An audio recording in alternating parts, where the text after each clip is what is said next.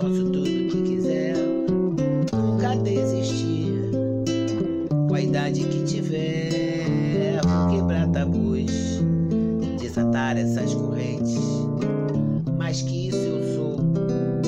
Pensas que sou diferente, meu caminho não tem fim. E fiz ou não agora faço. Tenha um olhar pra mim. De longe veio a largos passos das quebradas do subúrbio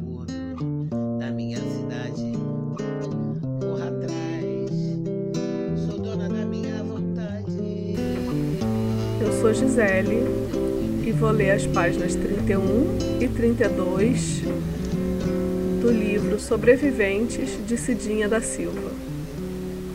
O livro de receitas de Dona Benta. Alguém avisou a dona da casa que a visitante gostava de cozinhar e ela, muito solícita, mostra-lhe o que considera uma preciosidade: o livro de receitas da dona Benta. A sobrinha da visitante ingenuamente pergunta: Mas tia, a cozinheira não era a tia Anastácia? Era, responde a tia satisfeita. A menina continua enquanto folheia o livro. Então, por que o livro de receitas é da Dona Benta? Boa pergunta, responde e mira a anfitriã aguardando algum comentário. A dona do livro sorri amarelo. Diz que a garota é muito esperta. Ameaça tocar suas tranças. A menina se esquiva do gesto. Agradece o que parece ser um elogio e explica que gente estranha não pode colocar a mão na cabeça da gente.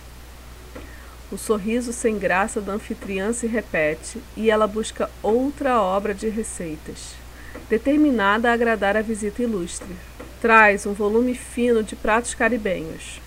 Na capa, o mar azul ao fundo e na frente, uma banca enorme de pimentas diversas, cuidada por uma mulher negra que gargalha, sem dentes.